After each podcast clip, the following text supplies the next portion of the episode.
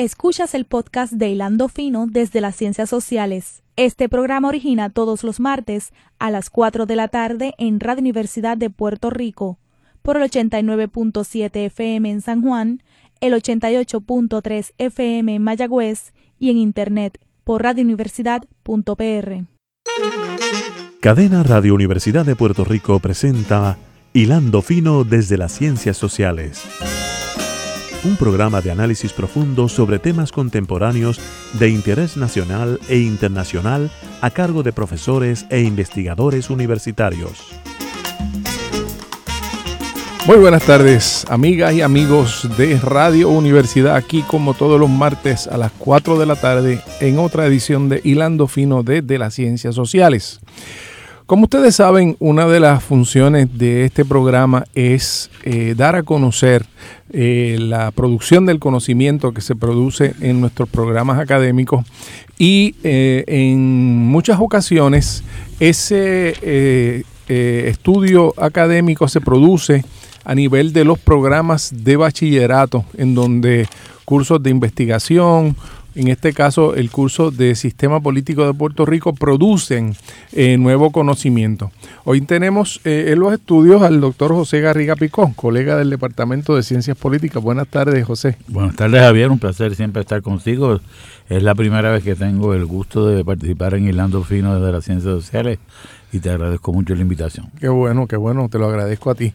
Y el, el, el, doctor José Garriga Picó eh, da este curso de sistema político puertorriqueño y se han tomado eh, una iniciativa muy importante de establecer a través de entrevistas a la Asamblea Legislativa de Puerto Rico una serie de percepciones de los legisladores, en este caso sobre distintos temas que tienen que ver con reforma constitucional. Ustedes saben que en Puerto Rico eh, a partir de los eventos de verano y a partir de, lo que alguna gente entiende son eh, deficiencias de, la constitución y la necesidad de volver a remirar el gobierno interno, pues se han planteado distintas alternativas. Y me parece eh, muy importante que estudiantes del profesor José Garriga Picó y el profesor se hayan tomado esta iniciativa de mirar, de ver qué piensan los legisladores. Voy a dejar a José que hable un poco de del estudio, cuándo se hizo, cómo se hizo y empezar a mirar eh, qué resultados se obtuvieron.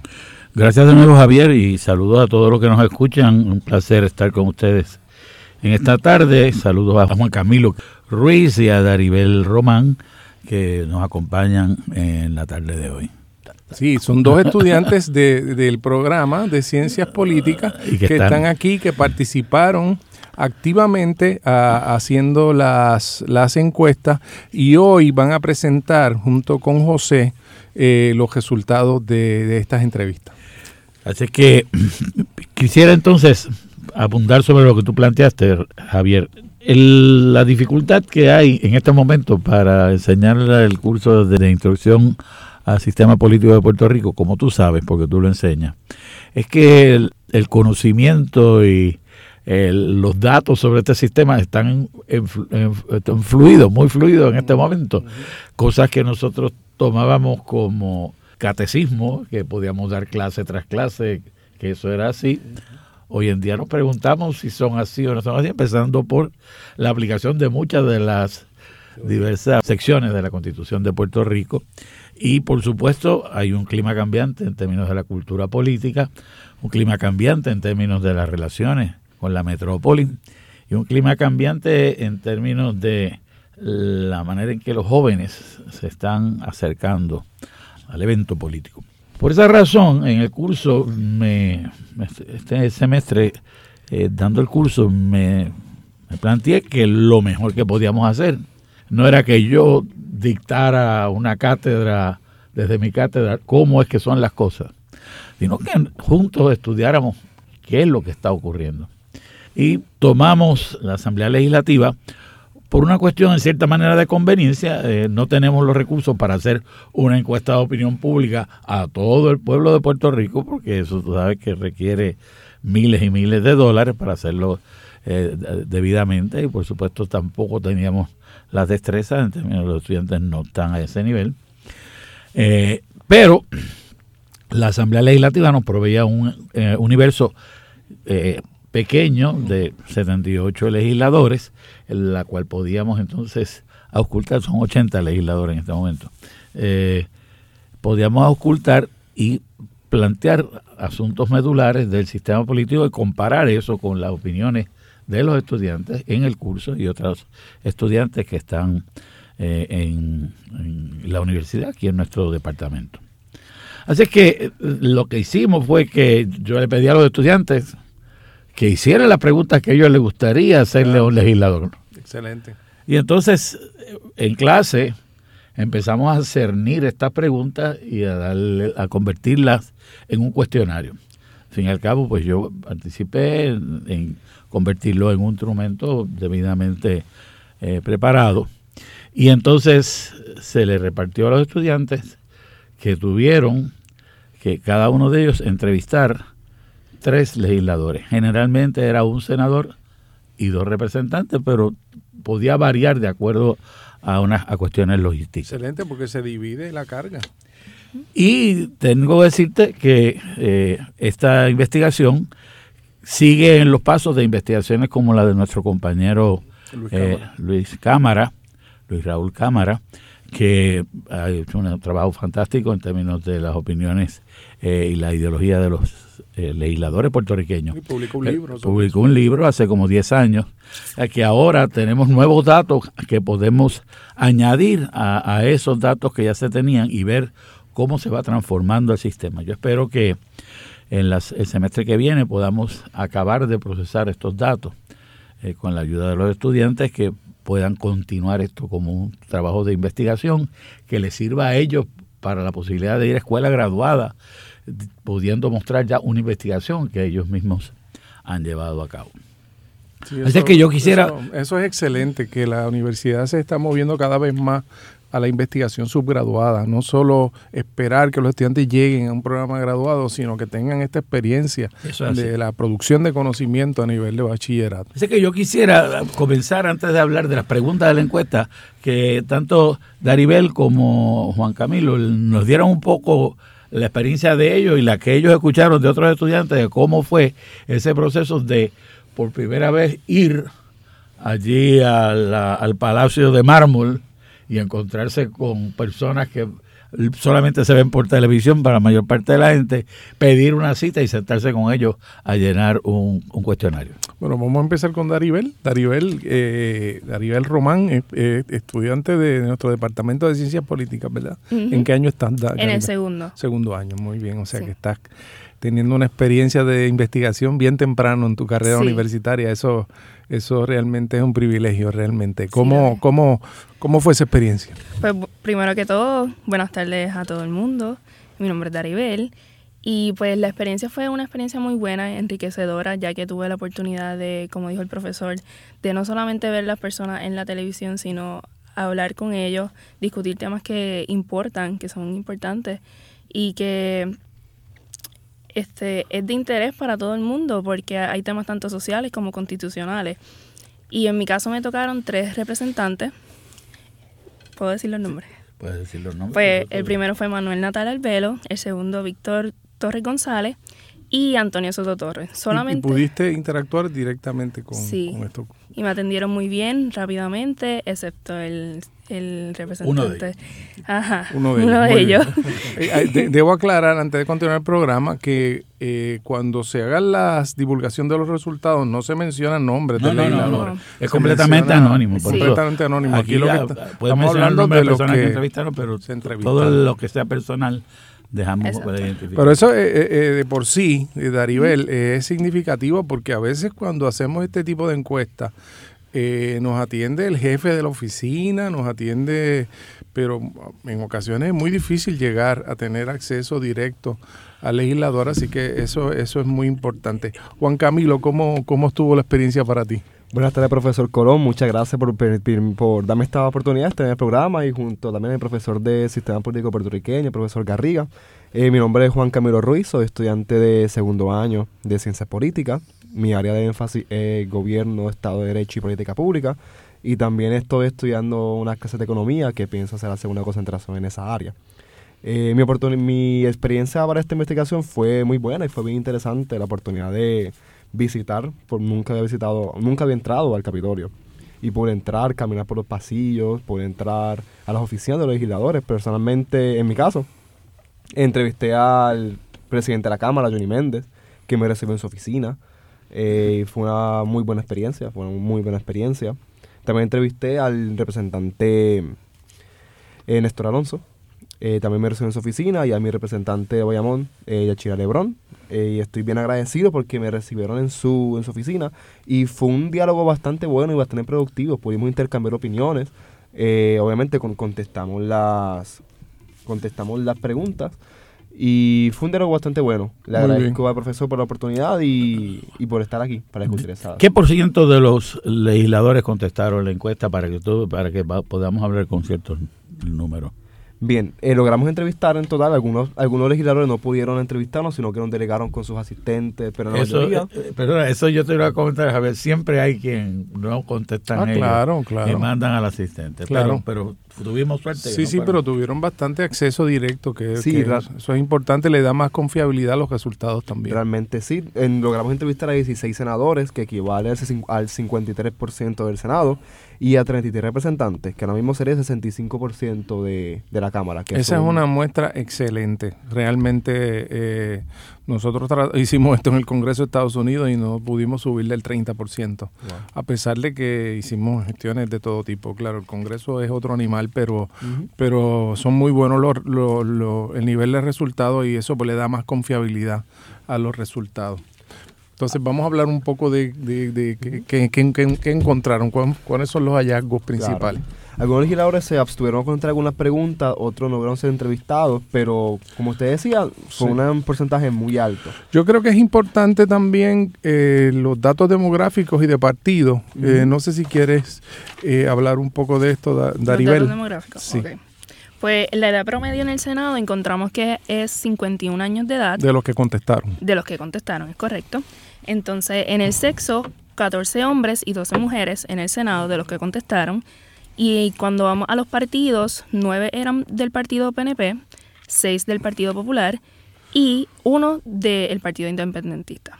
Entonces, si vamos a la Cámara, la edad promedio era 49 años de edad, el sexo eran 30 hombres y 3 mujeres, y en cuestión de partido, eh, del PNP eran 21, del Partido Popular eran 11 y Independiente era 1. Sí, en el caso de Independiente, pues tenemos un 100% de la representación.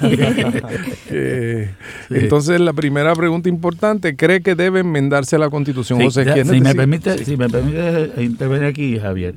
Hay una serie de preguntas que podemos verlas en diferentes grupos. Las primeras preguntas, como tú mencionaste, tienen que ver con la posibilidad de enmendar la Constitución. Eh, como sabemos todos, durante el verano pues hubo unos eventos en Puerto Rico que algunas personas pensamos que la Constitución, aunque preveía en términos generales esas posibilidades, no tenía suficiente especificidad como para hacer que se cumpliera sin tener que esperar hasta después llevarlo entonces al Tribunal Supremo. Así que hicimos unas preguntas sobre la manera en que se podía. José, es importante que yo creo que hagas esta, esta aclaración, porque yo creo que no todo el mundo está tan consciente como debe estarlo, de que esta pregunta, si los legisladores creen que se debe enmendar la Constitución, es fundamental porque ellos tienen la llave para abrir el proceso de enmienda. Sí, en Puerto Rico todas las enmiendas tienen que pasar por un voto de dos terceras partes de la Cámara y del Senado. Contrario, por ejemplo, en la Constitución Federal puede darse el caso de que convenciones constituyentes convocadas en los estados eh, eh, convoquen a una hasta una asamblea constitucional sin que la- ni las asambleas de los estados ni el Congreso la aprueben. Esa Es un- una eh, efectividad eh, directa del pueblo. Pero lo la- los constituyentes de Puerto Rico se eh, tuvieron mucho cuidado de no abrirse demasiado y en este momento pues a lo mejor pensaríamos que convendría abrirse más. Mira, pero los temas, por ejemplo, legislatura unicameral, número de legisladores. Pero no, pero no hemos dicho en general cuántos creen que se debe enmendar y cuántos Ah, no. sí, ¿cuánto? Sí, es que estamos dividiendo lo- los estoy áreas de las áreas. los campos que investigamos. Este, Ah, ok, los eh, temas, los, los temas. temas, lo que estoy diciendo. El primer tema es si se debe enmendar la Constitución. Entre otras cosas, por ejemplo, el número de legisladores, el número de distritos eh, senatoriales y representativos, el de poder eliminar o cambiar los legisladores de distrito o los legisladores por acumulación. Eh, los legisladores por adición, que son aquellos que entran después que han perdido porque el partido no sacó suficientes votos, lo que llaman aquí la ley de minoría, que no es una ley de minoría, pero aquí es el nombre que se le da. Eh, el proceso de residenciamiento del gobernador, el orden de sucesión y el rango constitucional de ciertos servicios públicos, como por ejemplo la Universidad de Puerto Rico. Esas son las primeras preguntas. Después las, las próximas preguntas tenían que ver con... La ley de promesa. sigue tú. Gracias, profesor. La segunda, la primera área es sobre reforma constitucional y por eso estamos en las preguntas que discutía el profesor. La segunda área que investigamos es respecto a la Junta de Supervisión Fiscal y a la ley promesa, qué piensan los legisladores respecto a eso y una tercera sección que ya es más abierta sobre temas políticos y económicos, dentro de los cuales, y sociales también, establecimos, una pregunta fue cómo se el legislador se consideraba muy conservador, muy liberal, moderado, también qué sistema económico preferían, y una pregunta y preguntas sociales como qué piensa respecto al progreso en los derechos de la mujer y respecto al derecho al aborto que abarcamos de un poquito de todo. Pues muchas gracias Juan Camilo por esa por esa explicación. Eh, Daribel, vamos a hablar de en general qué, qué por ciento de los senadores y qué por ciento de los representantes piensa que es una buena idea en general enmendar la Constitución. Pues mira, en el Senado un 37% dijeron que sí, que se debe enmendar la Constitución. Y en, sin embargo, 63%, la mayoría, dijo que no.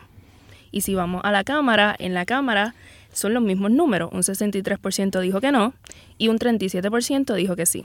Ese es un dato muy importante. Lo cual es interesante porque aunque fueron diferentes números eh, de cuántos votaron uh votaron que no, el porcentaje terminó siendo igual. Y vemos que es un consenso, podemos decir que es un consenso de 63% en ambas, en ambas cámaras de no enmendar la constitución, al menos. Hay un número, el número es poético, porque tú sabes que para enmendar se necesita que haya unas dos terceras partes de los legisladores, y aquí hay dos terceras partes en contra, en, vez, de a favor. Así que aquí, aquí allá hay un, un primer punto esencial, ¿verdad? Aquellos que eh, nos interesemos en la necesidad de realizar enmiendas, eh, aclaro que hay dos vías principales. Una que sería eh, el proceso eh, más bien de eh, coger enmiendas particulares y se, pueden hacer hasta tres enmiendas en una sola consulta electoral o entonces citar a una asamblea constitucional en donde se pueda mirar el documento completo. Pero la primera gran tarea que tendría cualquier movimiento reformista en Puerto Rico sería sensibilizar y convencer a los legisladores de que es necesario darle paso a un proceso como este. Y esto, de nuevo, es fundamental porque, nos guste o no, son los que tienen la llave para abrir el proceso de reforma constitucional. ¿Qué comentarios le genera esta, esta situación? ¿Qué, qué, qué, ¿Cómo justificaban los legisladores eh, esta renuencia? Bueno, eh, como bien usted ha dicho, eso es lo que tienen la llave. Y los que quisieron abrir la puerta de esa reforma constitucional, eh, la respuesta estaba abierta para que dijeran algunos comentarios sobre por qué sí. Eh, realmente por qué sí, porque si no, pues no. Si, contestaba así, pues podía establecer qué le gustaría cambiar y por qué. Si a nivel nos puede comentar algunas cositas que nos respondieron. Pues en el Senado hubo uno que nos contestó que la constitución lleva así desde sus inicios, que no tiene por qué cambiarlo, sino ha funcionado y otro que dijo que sí se debería enmendar para este para enmendar los requisitos para ocupar los puestos, los escaños. Mira, yo te voy a hacer un comentario, ahora que tengo otra perspectiva por haber sido legislador. Y es que tienes que darte cuenta del momento electoral en que estamos. Probablemente esa pregunta a los legisladores, si se la haces el año que viene, están dispuestos a contestar más flexible, más flexible. Pero en este momento, que están las elecciones a un año plazo, a menos de un año plazo ya, los legisladores no quieren bregar con cuestiones que tengan que ver con enmienda a la Constitución, que desvíen la atención hacia otros temas. Así que, eh, entre las preguntas que incluimos fue si pensaban que debía, eh, en caso de que se fuera a enmendar la Constitución, cuándo debía llevarse a cabo. Entonces, el argumento, sin embargo, los resultados fueron en contra de lo que te estoy diciendo, porque la mayor número de personas dijo que mejor antes de las próximas elecciones. si había que enmendar la constitución.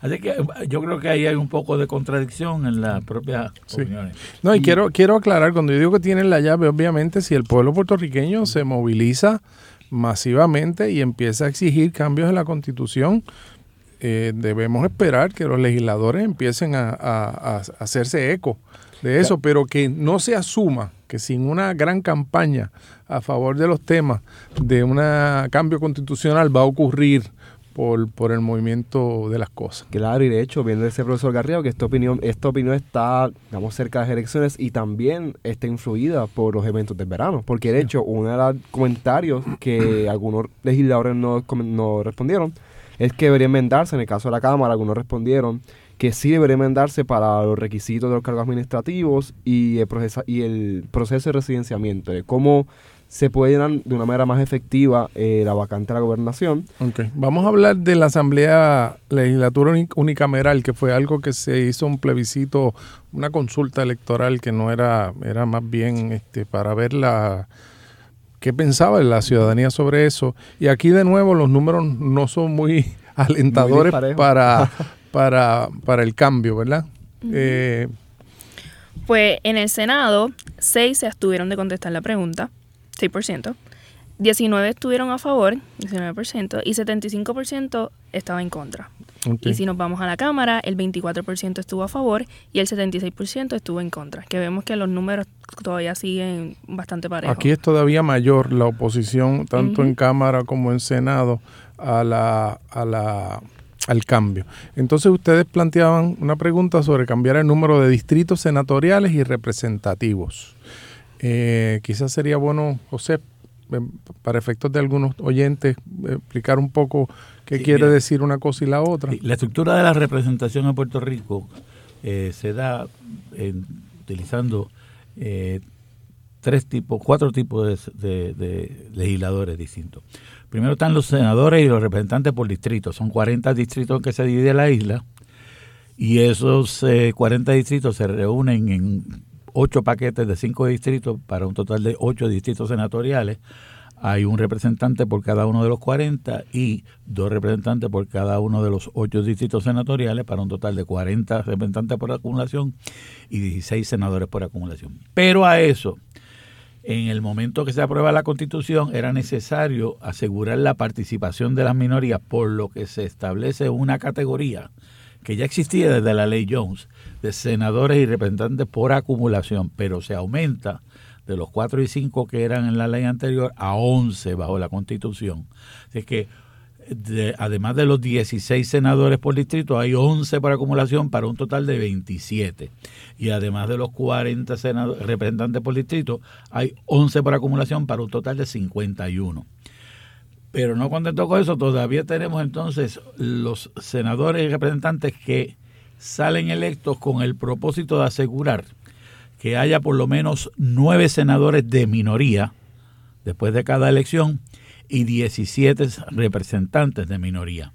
Eso sea cuando las elecciones un partido gana más de dos terceras partes de cualquiera de los cuerpos, entonces se aumenta el número de la minoría para cumplir esos, esas dos metas que te expliqué. Entonces vamos... Eso no llamado por adición. Claro.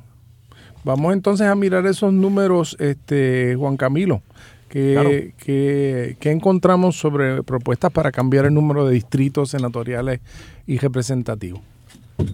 Eh, nos brincamos ahí dos preguntas, que no sé si cogemos esa primero o seguimos en orden. Eh, como tú quieras. Sí, porque como que todas están relacionadas, porque una es esta versión de cámara que ya la discutió. Reducir el número de legisladores, correcto. Exacto. Vemos que en el Senado el 19% se abstuvo, el 37% está a favor y el 44% está en contra.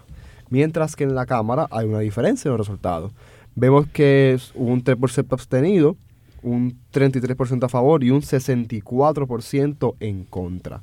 Así que vemos una diferencia en las opiniones de si están, si están en contra. De hecho, eh, la Cámara fue más en contra que en el Senado. Y eso lo podemos interpretar también porque a la hora de reducir el número de legisladores, posiblemente podrían empezar por la Cámara porque al haber, 20, porque al haber 27 senadores y 51 representantes, puede ser que la tijera empiece por, por el lado de la cámara. Sí, eso es interesante. Tú estás planteando que hubo un cálculo racional aquí de que yo estoy en menos riesgo, así que... Sí, eso interpretando resultados, porque podemos ver que hay más riesgo que haya menos representantes. Pero entonces aquí ya no, no vemos un ambiente de total negatividad. Aquí habría algún ambiente para, para mirar el, eh, el asunto. El próximo tema es el tema de cambiar el número de distritos senatoriales y representativos. Daribel Román, ¿qué nos tienes que decir sobre eso? Pues mira, en el Senado a favor fueron 44%, en contra un 44% también y 12% se abstuvo de contestar la pregunta.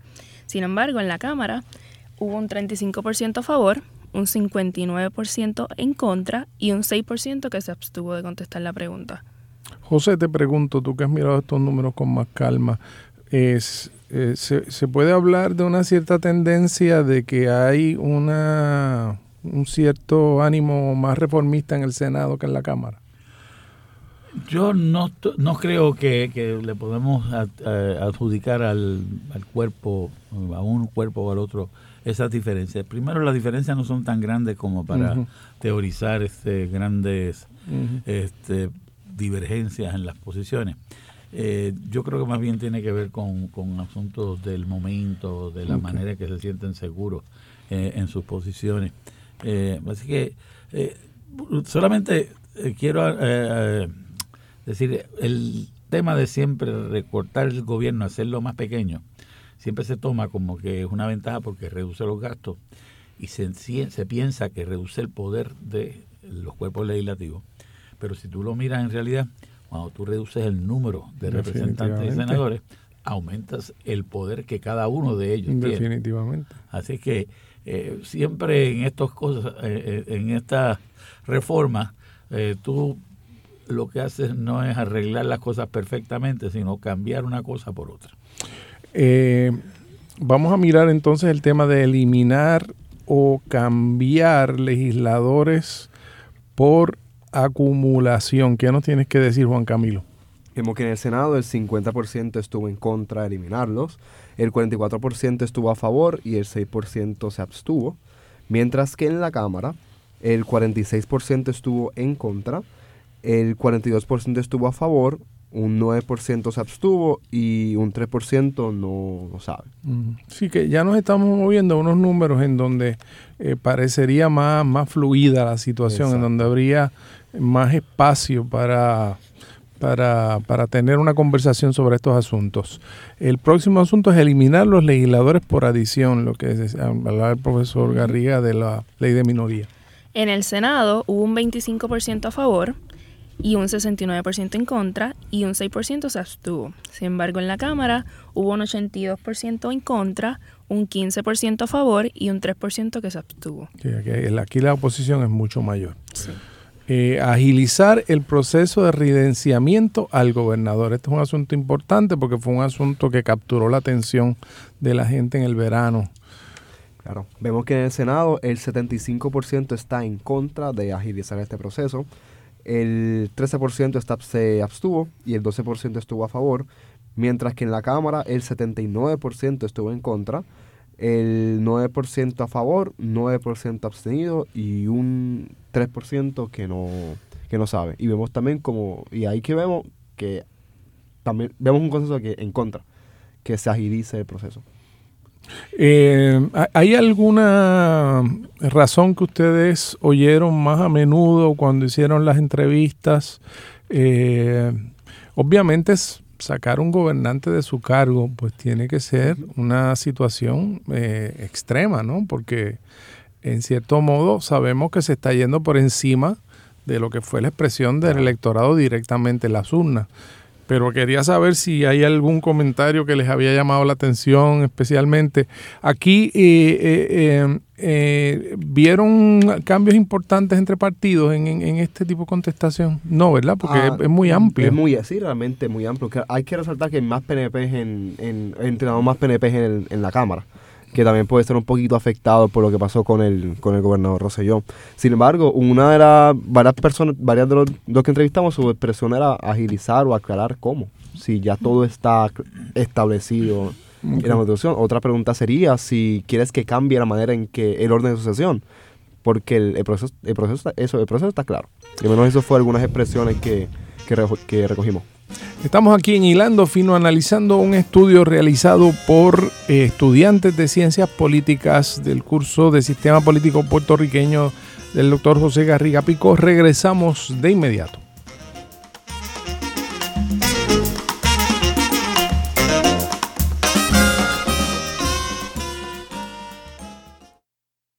Escuchas el podcast de Hilando Fino desde las Ciencias Sociales. Este programa origina todos los martes a las 4 de la tarde en Radio Universidad de Puerto Rico por el 89.7 FM en San Juan, el 88.3 FM en Mayagüez y en Internet por radiouniversidad.pr.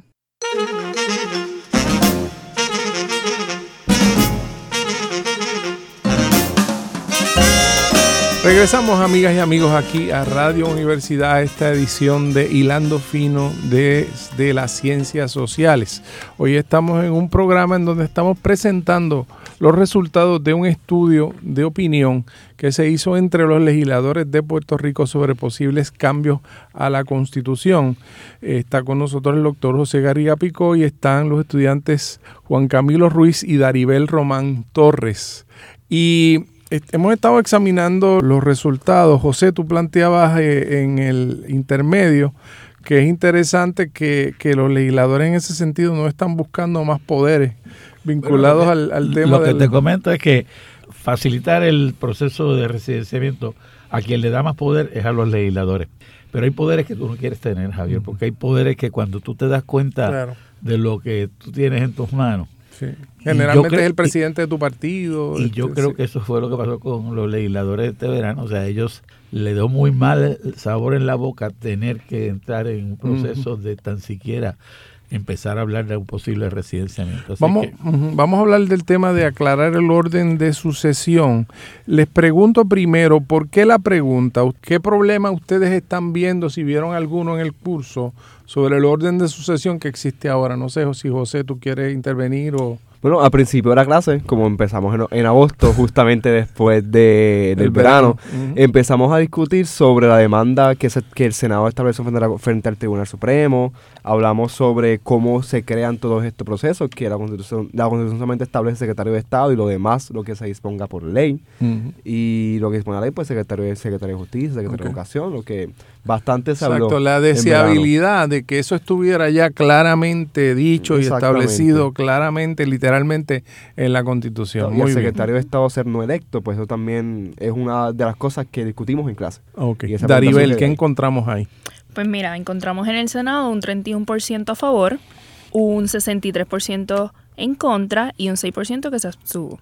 Y en la Cámara hubo un 83% en contra, una gran mayoría, un 13% a favor y un 4% que se abstuvo. Aquí sí sería, José, más, más, eh, fácil interpretarlo como una una tendencia de la legislatura a mantener el control eh, mediante ley de este proceso. Claro, claro, sí. Eso podría verse así.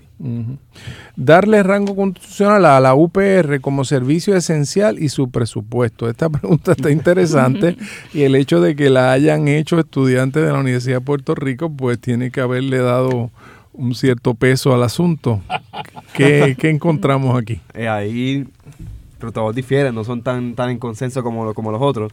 Vemos que en el Senado un 44% estuvo a favor, un 37% estuvo en contra y 19% se abstuvo. Así que los abstenidos fueron más. Y en la Cámara, un 56% estuvo a favor, un 26% en contra, 15% abstenido y 3% que no sabía.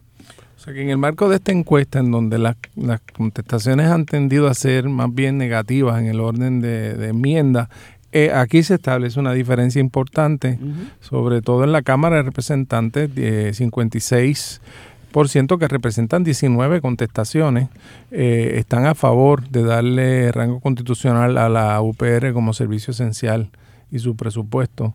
Y la Interesante. y la pregunta también era como que, como son estudiantes de universidad, ¿qué le respondo? Eh, ¿Verdad? Como que hay, también podemos, podemos observarlo desde ese punto de vista, que son estudiantes de UPR, lo más seguro estén a favor de, de todas estas propuestas y también es interesante ver cómo sería interesante ver cómo responderían estudiantes, no estudiantes del UPR, o cómo responderían estudiantes de otros recintos o personal, investigadores profesionales. No sé, José, de una perspectiva metodológica. como- Es, un problema- es un problema metodológico, yo lo reconozco, ¿verdad? Como eh, eh, eh, organizador o como supervisor de la investigación, reconozco que hay un problema metodológico cuando las personas que preguntan pues pueden ser beneficiados de la respuesta. Así que esos resultados, vamos a decir que están sujetos a que se validen por otras encuestas que hagan personas que no sean estudiantes. Pues cuando tiene que ver con orden de sucesión, que sean estudiantes o no sean estudiantes, no tiene nada que ver. Pero obviamente aquí puede haber un poco de tratar de, de hacer pandering, que llaman Sí. en inglés. Pero de cualquier forma me parece a mí que refleja que, que, que hay una disposición mayor Sí. que, que en otros temas en donde parecería que la puerta está totalmente cerrada. De llevarse a cabo un referéndum para enmendar la constitución, ¿cuándo debería ser ese proceso? Daribel Román Torres, dígame. Pues mira, en el Senado un 13% dijo antes del 2020, un 40% dijo en el 2020, un 34% dijo luego del 2020 y el 13% se abstuvo de contestar. Y en la Cámara un 6% contestó antes del 2020, un 22% luego del 2020 y un 72% en el 2020. Esto está interesante, ¿verdad? Porque a- a- habla de que mm, en varios de los asuntos no hay interés sobre los que se les están preguntando, pero aquí como que sobre todo en la Cámara, 23% está 23 diciendo que estaría dispuesto a considerar cambios. Esto se puede interpretar, se puede interpretar como que podría haber algún ambiente para escoger algunas propuestas muy específicas y someterlas a una, a una elección especial para no para revisar la constitución en su conjunto, sino para ver, y claro, aquí la pregunta de los 64 mil, porque cada cual tiene su idea de cuáles serían esos tres asuntos más importantes, porque la constitución no permite que haya más de tres asuntos que se le sometan al electorado en ausencia de una asamblea constitucional, pero me parece muy interesante, sobre todo en la Cámara, con un número tan alto, 72%, esté diciendo que estaría dispuesto a considerar esto para la, una consulta que coincida Con las con las próximas elecciones. Me parece un resultado interesante. Vamos a- al famoso tema del estatus. Debería celebrarse un nuevo plebiscito de estatus en o antes noviembre de 2020. ¿Qué encontramos aquí, Daribel? Pues mira, en el Senado un 50% dijo que sí, un 44% dijo que no y el 6% dijo, contestó depende. Entonces, en la Cámara un 52% dijo que sí, un 36% dijo que no, un 6% dijo depende y, el- y otro 6% también dijo que se abstiene. Aquí quiero traer al profesor Garriga Picó. Eh, no, no hay mucho entusiasmo con, con- con incluir temas de estatus en las próximas elecciones. Eh, por lo menos lo que revelan números. Lo que pasa es que estos datos, Javier, tenemos que desagregarlos por partido. Ajá. Y te darías cuenta que lo que tenemos aquí son contestaciones estrictamente partidistas. Todos los PNP querían que hubiera este, alguna fórmula de plebiscito. O sea que no hay grieta dentro del PNP sobre este asunto. Que, se pudiera detectar. No, de mira, la- no tengo los datos aquí eh, en todo el detalle, así que no, no te voy a decir que no hay uno o dos que estén Sí, sí. dispuestos a dilatarlo a hacer, o a preferir otra cosa. Pero eh, te puedo decir que el- las contestaciones fueron partidistas. Los populares e independentistas no queremos, los PNP, esa es la línea del partido, pues van a seguir la línea del partido. Claro, de hecho, eh, en, el, en el caso, en el caso Bueno, de la- pero que no tendría que ser así en el sentido de que, ¿verdad? Otros partidos podrían decidir que les conviene Claro. movilizar y, y- y no, no, no, no, no, Sí. no se ve un Claro, de hecho, Sí, en- sí, vamos, vamos a decirlo de la siguiente forma. Como clase política, eh, eh, no, no, no se ve. Sí, pero eh, tienes que, eh, eh, tienes que recordar en Sí. la composición de la muestra sí. que dos terceras partes de la muestra van a ser PNP y una tercera parte van a ser de otros populares y de otros partidos, porque porque ese es el universo, ¿verdad? Claro, no es que aquí no claro. hay un sesgo eh, en nuestra muestra, Claro. hay un sesgo en el resultado de las elecciones. Sí. Así que cuando desagreguemos, ¿verdad? El semestre que Exacto, viene, exacto. desagreguemos eso y, y analicemos los porcientos y corramos las estadísticas que nos permitan ver la relación, pues podremos decir... Parecería que hay algunos Parecería un de- poco. eh, del PNP que no que no, no, no están totalmente Sí. De hecho, eh, de, de lo- entrevistamos 21 PNP en la Cámara y 17 contestaron que sí debería celebrarse un plebiscito. Ah, bueno, ese dato tú lo tienes ya hay- desagregado. ahí ya está un poquito desagregado. Interesante. Entonces, eh, lo- de lo- de- en el caso de la Cámara, los que dijeron que no fueron 12 y son 11 populares Ok. y un independiente. Así que Ok. interesante. Así que vemos la polarización política de, de la que hablaba el, el colega. Entonces vamos a mirar ahora la pregunta de, de celebrarse un nuevo plebiscito, ¿cuáles opciones deben competir? Y ahí que tenemos, Daribel. Pues mira, eh, un 3% en la Cámara contestó no sé. En- contestaron otra, un 19% en el Senado y un 12% en la Cámara. Estadidad o soberanía contestaron un 6% en el Senado y un 3% en la Cámara. Independencia, estadidad, libre asociación, o sea, el ELA, o ninguna, en el Senado contestaron 31% y en la Cámara contestaron un 12%, o sea, a favor. En la independencia, estadidad o estatus actual, solamente en la Cámara votaron 9% y independencia o estadidad un 13% en el Senado y un 6% en la Cámara. Sin embargo, en estadidad sí o no fue donde más se vio el número, que en el Senado fue un 31% y en la Cámara un 55%. Y ahí podemos ver el sesgo de, ¿verdad? Sesgo no, sino que hubo más PNP que contestaron y vemos que son ese 55% estaría sí o no. Representa el 55%, eh, ese 55% son 18 y tenemos 21. Eh, otros pudieron, pudieron haber votado en independencia o estadidad, que en el caso de independencia o estadidad fueron eh, dos. Ahí tenemos Claro, se, se puede ver el ga- 20, sí. vaso medio lleno, medio vacío, ¿verdad? Este, y obviamente, la gran mayoría de los PNP favorece la estadidad, sí o no, no hay duda. Pero eh, hay un pequeño grupo que, que no está totalmente eh, convencido. Y de- un detalle importante es que estas preguntas se realizaron antes de que se presentara a la legislatura un proyecto de un nuevo requisito de estatus de estadía sí o no. Así que esto ya se, cuando se- a la hora de entrevistarse ya esto se había aprobado. Así que es interesante ver que O sea, el proyecto de estadía, sí o no, ya, ya, ya, se había aprobado. Ya Ok. se había aprobado o ya había, ya, ya había estado sometido a debate. eh, O sea, que en ese caso en particular, ustedes pueden comparar los resultados con, el resultado de la. Es votación. Interesante, exacto. Muy bien, muy bien. ¿Qué cree usted que el Congreso debe de hacer con la ley promesa? Pregunta importante, Daribel. Pues mira, en la Cámara un 3% contestó que no sabe y un 7% en la Cámara también contestó que se le deberían hacer cambios menores.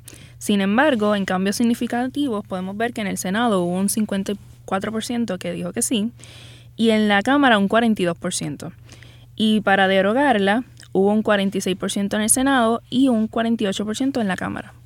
O sea, que casi la mitad de los legisladores encuestados piensan que se debe derogar la, la legislación en la Cámara y un 46% en el Senado. ¿Te parece cómo, cómo tú evalúas esos números, José? Bueno, obviamente la Asamblea Legislativa ha sido el, la- el cuerpo que más ha sufrido en términos de su prestigio y sus poderes por el por promesa, porque el gobernador o la gobernadora siempre tienen eh, como jefe del Ejecutivo y de- del Departamento de Justicia y, y lleva los casos, pues él quien puede presentarle un frente a la Junta. Pero la Asamblea Legislativa está pasiva, sencillamente teniendo que enviar su- lo- todas las leyes que apruebe o que se presenten a la Junta para que las analice. Así que entiendo bien cómo el resentimiento de los legisladores es, es más grande Sí, sí. que otra parte del gobierno. No, y que siempre se habla de que la... sí, mm, creo que vas a estar de acuerdo conmigo, José, que se hablaba de que la Junta iba a empezar con poca popularidad y después en cierto momento iba a subir. o Todavía no se ve ese momento en que la Junta es más popular. Todavía se mantienen unos números negativos Sí. bastante, bastante altos. Y de hecho comentábamos en, en hace, hace poquito que muchos legisladores han sido reacios a tener más poder en el sentido de crear una sucesión. Sin embargo, vemos aquí que quieren derogarla para retomar el poder que ya tenían. Así que es interesante. Claro, porque, porque eh, hay poderes que tú quieres y hay poderes que tú no Exactamente. No, y, tener acceso al gasto gubernamental, en, en cierta medida, es el elemento central de la actividad de la actividad legislativa. Así que el, el planteamiento que hace Juan Camilo, pues me parece, me parece importante. Ahora vamos a una pregunta sobre eh, eh, eh, fundamentalmente ideológica. ¿Cuál de los siguientes regímenes económicos cree usted superior? socialismo con democracia pluripartidista, socialdemocracia europea, capitalismo más reglamentado, capitalismo americano, capitalismo sin restricciones. Eh, vamos a ver cómo, cómo se ve la situación en este caso de Aribel Román. Pues mira, en el capitalismo sin restricciones, en la Cámara hubo un 13% que le votó a favor.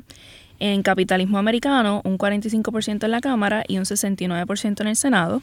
En capitalismo más reglamentado, hubo un 13% en la Cámara y un 23% en el Senado.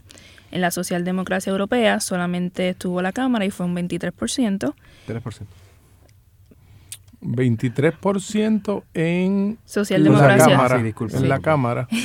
y entonces en socialismo con democracia pluripartidista solamente también participó la Cámara, o sea, contestó en la Cámara, y fue un 3%. Y en otro, un 8% en el Senado y un 3% en la Cámara. Bueno, si asumimos, José Garriga Picó, que la socialdemocracia europea la representa fundamentalmente el PIB, pues este 23% quiere decir que hay un, un apoyo eh, relativo, ¿verdad?, entre ciertos legisladores en la Cámara a una a un, a un capitalismo que tienda más a la, a la distribución equitativa de riqueza, pero tiende a haber un apoyo muy mayoritario a lo que se designa como capitalismo americano, que si lo juntamos con el capitalismo sin restricciones, que alguna gente podría pensar que es parecido, pues entonces estaríamos hablando de un 58% de los, de los, de los legisladores, lo que eh, en el caso de la Cámara, pues daría un sesgo eh, más bien conservador en esta pregunta. Pues mira, eh, aquí hay un problema, la pregunta tiene problemas. Yo creo que esta pregunta, si fuéramos, a hacer la encuesta de nuevo, tendríamos que reformular la manera que se hace. Eh, tratamos en, la clase, ¿verdad?, de buscar categorías que fueran, que, pudiera la gente eh, entenderla. académicamente nosotros tenemos unas categorías que son más o menos claras de, entre académicos, pero para la gente no son tan claras. Por ejemplo, el socialismo eh, con eh, democracia eh, de, un solo partido, pues es lo que llamamos comunismo. Pero tú pones comunismo, nadie te va a contestar comunismo. De que este, economía de comando con un solo partido, pues eso es lo que. Socialismo con democracia pluripartidista, pues por ejemplo, este tenemos Venezuela, ¿verdad? Que técnicamente es una hay elecciones, hay partidos, hay oposición, eh, pero hay un régimen socialista fuerte. Frente a eso está el régimen socialista europeo, donde hay partidos, hay elecciones, a veces ganan, a veces pierden, y entonces ya eso es una socialdemocracia que juega con capitalismo Después de eso está el capitalismo, eh, lo que llamamos el capitalismo americano, lo que se llama el capitalismo americano, que es lo que en inglés llamaríamos el welfare state, que es capitalismo, pero hay ayudas sociales, hay protección al consumidor, hay esto y lo otro.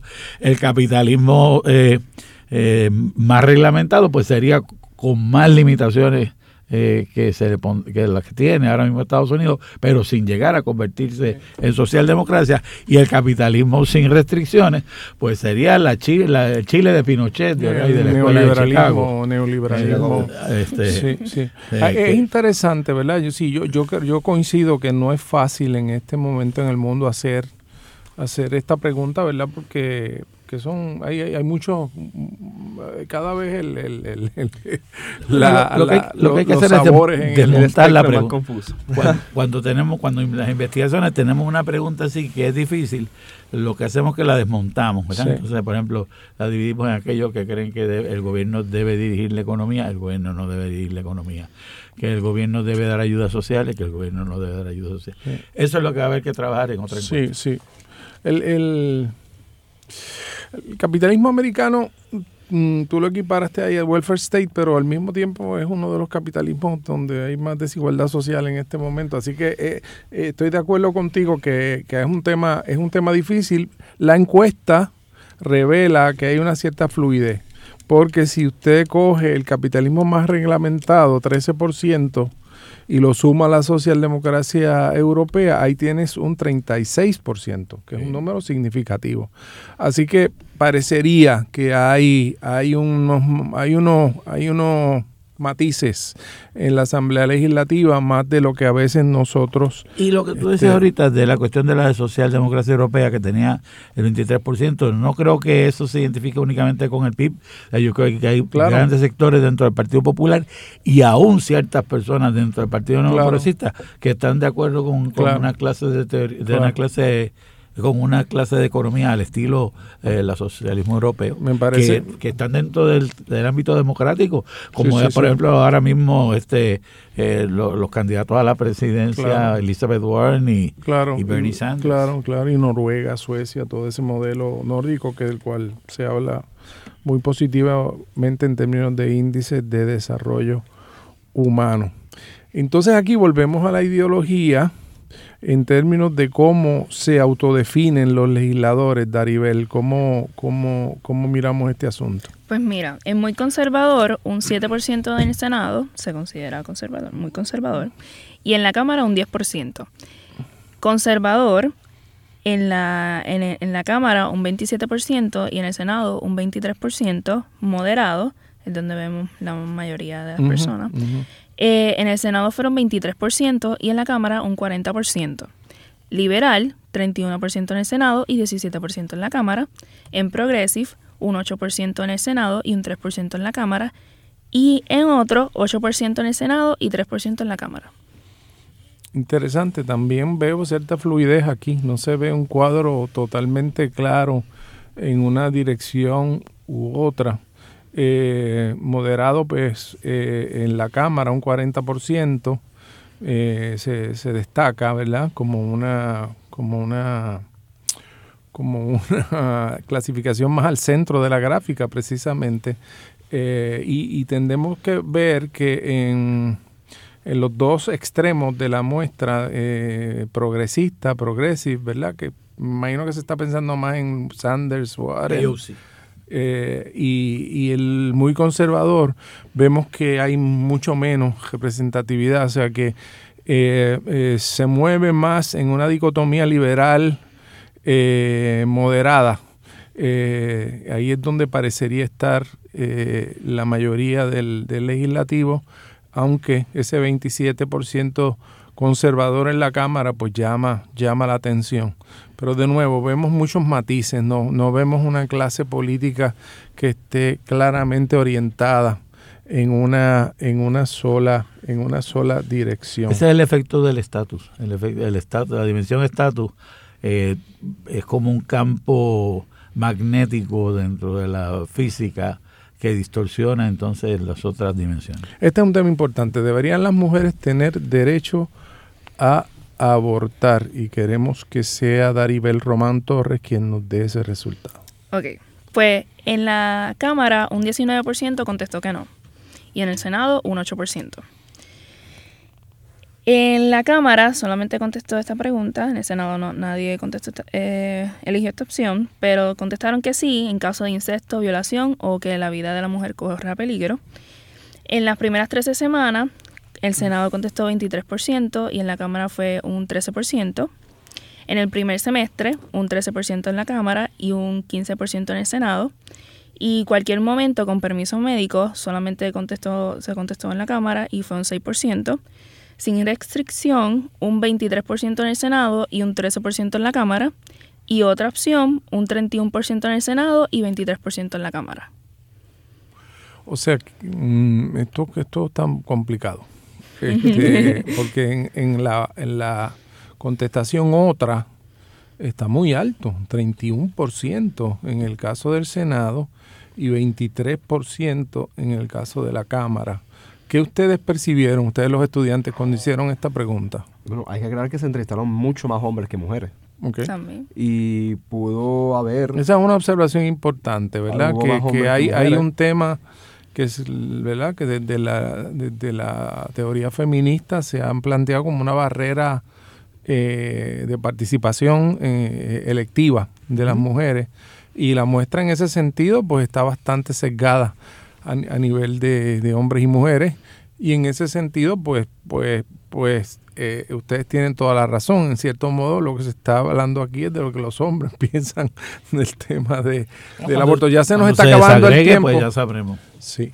Bueno pues muchas gracias a, ustedes por estar aquí. Eh, les agradecemos mucho a, a, Daribel, a Juan Camilo, que hayan participado, eh, y al profesor José García Picó. Es una investigación muy relevante eh, y muy importante con vistas al diálogo público que estamos teniendo sobre las posibles enmiendas a la constitución del Estado Libre Asociado. Será entonces hasta la próxima semana en Hilando Fino.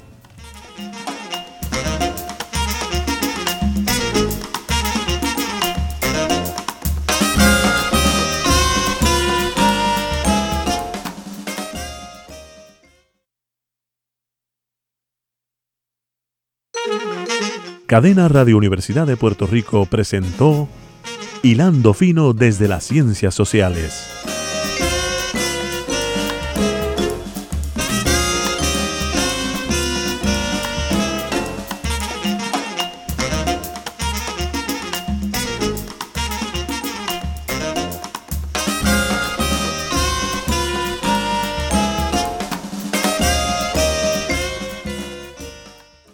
Escuchaste el podcast de Hilando Fino desde las Ciencias Sociales. Este programa origina todos los martes a las 4 de la tarde en Radio Universidad de Puerto Rico por el 89.7 FM en San Juan, el 88.3 FM en Mayagüez y en Internet por radiouniversidad.pr.